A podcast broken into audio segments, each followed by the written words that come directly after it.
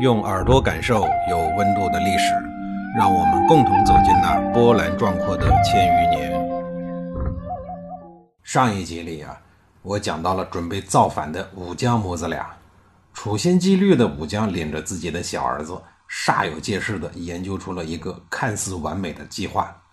这二十多年以来呀，他一门心思光研究计划了，但是呢，却严重的低估了自己大儿子郑庄公的能力。郑庄公在春秋历史上呀，是一个值得大书特书的明君，看似外在低调，实则内在彪悍。二十多年的时间里，就算老弟把手伸到了中央财政来，他也能够隐忍克制。隐忍不代表懦弱，不代表他甘心的束手就擒。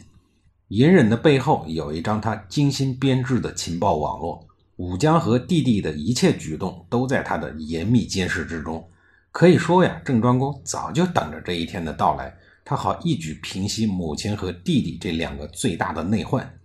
在不知不觉中，武姜已然一步步地走进了郑庄公设好的局中，而他自己呢，却浑然不知。二十多年以来，他完全被郑庄公唯唯诺诺的表现给蒙骗了。提前知道叔段造反消息的郑庄公临危不乱。叔段还没有起兵，郑庄公就已经先发制人，以迅雷之势兵发京城。叔段呢，只能仓皇应对，苦苦支撑，双方陷入了僵持。这个时候，民心之力显现了出来，早已经民怨纷纷的百姓们抛弃了叔段，而那些参军的百姓们呢，则主动的弃械投降。城内百姓发起了起义，在内外交困、胜利无望的窘境下。叔段不得不带领残余部队逃出了京城。郑庄公出于亲情，出于对自己弟弟的爱护，唯三缺一，给弟弟留下了一条生路。当叔段逃到了燕地之后，并没有安生，而是再次的整顿兵马，准备反戈。燕地呀，就是今天的河南鄢陵。眼看自己的同胞弟弟不忘初心，死不悔改，郑庄公再也坐不住了，于公元前七二二年率领大军奔赴燕地。一举消灭了公叔段的有生力量，而叔段本人呢，也死于乱军之中。但叔段的儿子公孙华则趁乱带着更少的残余势力，一路狂奔到此前，一直和他老爹眉来眼去的魏国共地伺机东山再起。共地呀，就在今天的河南辉县。事已至此，武将自知无力回天，深感失望和愤怒的郑庄公，把母后武姜从国都里给抢了出去。送到了郑国西北部的一个小镇，给软禁了起来。郑庄公和母亲分别的时候，指天发誓说：“不到黄泉，不与相见。”这句流传至今的话呀，就是出自这儿。武姜对于郑国的政治影响力至此呢，画上了句号。听完了这个故事，您可能会觉得奇怪：这武姜的脑子是不是有毛病啊？都说母凭子贵，郑庄公做了国君，你这个当母亲的应该感到荣耀啊！怎么有一心想把自己的亲儿子赶下王位的母亲呢？这其实是一种奇怪的人性。当你厌恶一个人，如果没有什么足以令你扭转观念的大转折发生，你对这个人的厌恶程度啊会日益的增加，最终达到不可调和的程度。没有理由，就是看他哪儿都不顺眼。因为生郑庄公的时候发生了难产的事情，这给武姜带来了巨大的痛苦。从那一天起呀，武姜就给郑庄公打上了厌恶的标签。这个标签随着郑庄公的长大，变得更加的不可去除。武姜本人呢，也是一个极端性格的女人，一方面对叔段是极度的爱，一方面是对郑庄公极度的厌恶。这两种情感的对照，并没有让她觉得自己做的不平衡。反而更加的病态，最终让自己的小儿子客死他乡，更让自己和大儿子的关系无法修复。无论是作为一个女人、母亲，还是王后，她都是极度的缺乏智慧。讽刺的是，在武姜被软禁了以后，郑庄公却因为思念母亲而后悔当初发下了“不到黄泉不相见”的誓言。但是君无戏言呀，他又不能反悔。随着对母亲思念之情的日益加深，郑庄公变得闷闷不乐，时常的神情恍惚，黯然无语。这时候，郑国一个叫颍考叔的高端人才适时的出现了。他抓了几只猫头鹰，放在鸟笼子里来见郑庄公。郑庄公就奇怪的问：“这是啥鸟啊？”颍考叔说：“不是好鸟。”怎么个不好法呀？颍考叔说：“这个鸟啊叫枭，小的时候靠妈养大，翅膀硬了以后呢，就吃掉妈，是一种不孝之鸟。”郑庄公似乎心有所动，黯然地说道：“嗯，这个玩意儿确实不是好鸟。”这个时候，正好厨师呢又把烤全羊给端了上来，郑庄公就撕下了一条羊腿给了颍考叔。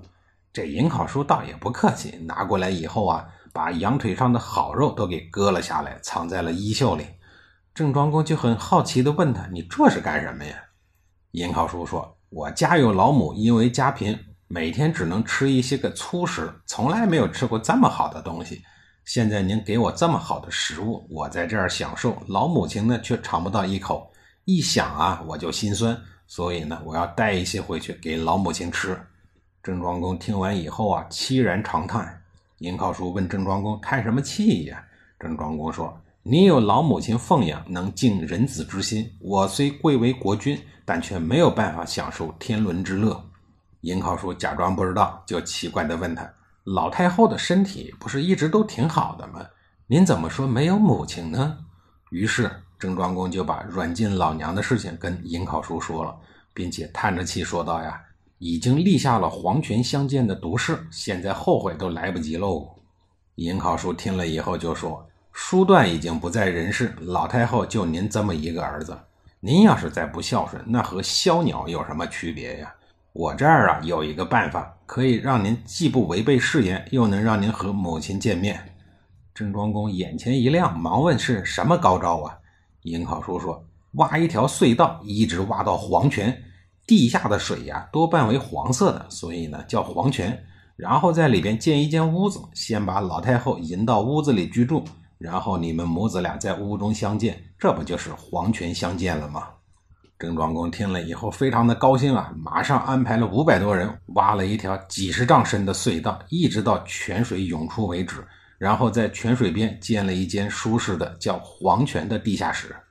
地下室建好了以后。郑庄公让颍考叔去向老娘说明情况，老娘听了以后泪流满面呀，就跟着颍考叔来到了黄泉。等武将在黄泉中一切安顿妥当，郑庄公就冲进了隧道，一边走还一边大喊着说：“能在黄泉里看到母亲，真是太高兴了呀！”武将也迎出了地下室，说：“隧道外面见，同样也能让人高兴啊。”那意思是说，儿子，咱别光黄泉相见了，咱母子俩也可以在外面的世界见面嘛。于是母子二人抱头痛哭，和好如初。《左传》隐公元年对这事儿啊做了记录，说：“公入而复，大岁之中，其乐也融融；将出而复，大岁之外，其乐也谢谢。虽为母子如初。”这就是绝地见母的典故。这个故事啊，也从侧面告诉了我们一个道理。说话办事啊，要审慎三思而后行，动辄指天画地的发誓赌咒啊，没什么好处。凡事不能做尽，说话呢也不能轻易的说绝。值得一提的是啊，“和好如初”这个词语呀，也是出自于这个故事。武姜身为母亲，即便不能够一碗水端得太平，但起码也不能太过于宠爱某一个孩子。而武姜所做的事儿呢？都是帮助叔段，甚至想帮助叔段夺走大儿子的天下，这种行为实在是令人不齿。